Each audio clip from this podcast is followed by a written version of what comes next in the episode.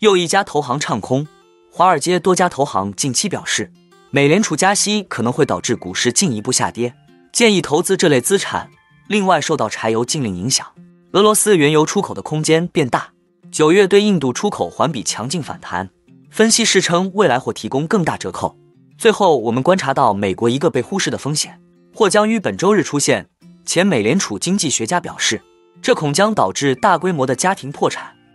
哈喽，大家好，欢迎来到我的财经老师说。带您用宏观经济解读世界金融市场。如果您也有不动产买卖相关问题，以及股市投资经验的看法分享，都欢迎留言或私信我们。另外，我会不定期在社群贴文分享近期不错的房产物件和值得注意的类股以及投资个股。如果您也喜欢这样的内容，欢迎订阅我的频道，并打开小铃铛，这样才不会错过最新的影片通知哦。那我们就开始今天的节目吧。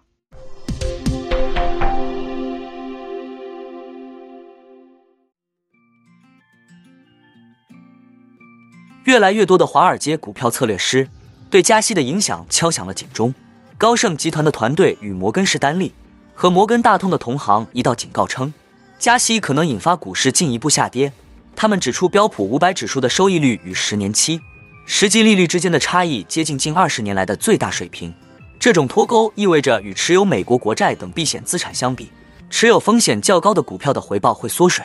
这可能进一步限制股市消化利率进一步上升的能力。许多策略师在十月二日的报告中写道，尽管高盛的经济学家预计美联储下个月不会加息，但他们建议投资从股市下跌、利率上升中受益的混合投资，因为美联储的点阵图预测偏向于加息二十五个基点。摩根士丹利的威尔逊和摩根大通的。科拉诺维奇最近也警告说，实际利率的持续上升可能会破坏美国股市今年的涨势。他们对二零二三年的悲观看法在过去几周得到了证实。标普五百指数连续两个月下跌，原因是人们担心美联储保持鹰派立场的时间可能会长于预期。不过，并非所有策略师都这么悲观。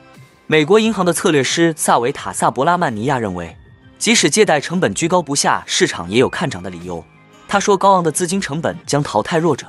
将有超过百分之五十的大市值公司会沦为小盘股公司。这与过去几十年的情况正好相反。他在九月二十九日的一份报告中写道：“这种成分股的流失将使标普五百指数处于良好状态。” c l a p l e r SAS 的数据显示，受供应充足和价格折扣的推动，九月份俄罗斯对印度的原油发货。量从八月份的七个月低点跃升了百分之十五。这家数据情报公司称，上个月从俄罗斯运往印度的原油量为一百七十八万桶每日。克雷普勒首席原油分析师维克托卡托纳表示，印度原油进口可能会保持强劲。他表示，由于俄罗斯禁止柴油出口，该国国内的炼油商将降低炼油规模，这意味着更多的原油将供应给海外，因此从俄罗斯进口原油的空间很大。卡托纳表示，印度目前主要购买乌拉尔原油，因为其价格比布伦特原油低约四美元每桶，因此比来自中东的长期供应更具吸引力。他认为，随着俄罗斯原油供应量的增加，出口商未来可能会提供更大的折扣。九月份，印度从第二大石油供应国伊拉克的进口量较上月增长百分之九点四，至每天九十三点四万桶，而从第三大石油供应国沙特的进口量下降百分之四十一，至每天四十九点一万桶。印度敦促石油生产国对石油消费国表现出敏感性。印度石油部长表示，在新冠疫情期间，当原油价格暴跌时，世界各国齐心协力稳定价格，让价格回到对生产商来说是可持续的水平。现实世界处于经济衰退和放缓的边缘，石油生产国需要对消费国表现出同样的敏感性。库瑞指出，印度约百分之六十的石油进口来自 OPEC 国家，价值一千零一十亿美元。又称希望油价不会超过一百美元，相信印度能够应付，但担心这会给其他发展中国家造成影响。一位前美联储经济学家说：“面对本周日恢复的学生贷款偿还，一部分借款人将面临一系列独特的挑战，这将伤害到一个被忽视的群体。”达拉斯联储前研究员丹尼尔·迪马蒂诺布斯说：“是在疫情爆发时离开了这座城市的千禧一代。”布斯解释说。收入在十万美元至二十二点五万美元之间的千禧一代，在疫情开始时，决定利用破纪录的低抵押贷款利率购买房屋，并在郊区定居。现在他们将面临额外的经济负担，然而他们将是无法获得任何学生贷款减免的群体。他们买了房子，第一次还了抵押贷款，第一次还了车贷，仍旧他们正在谷歌上搜索房产税，因为他们想知道谁是坏人。布斯说，他们的房主保险正在上涨，他们是那些震惊全国的人。他们在八月份开始偿还贷款。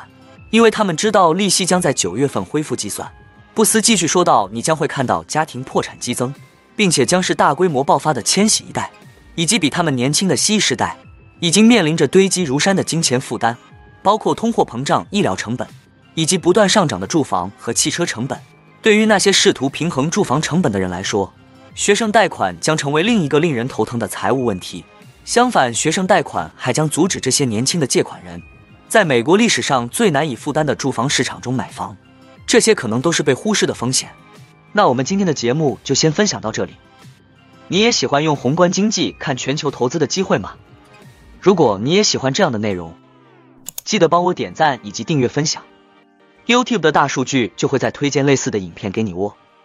那我们下一支影片见了，拜拜。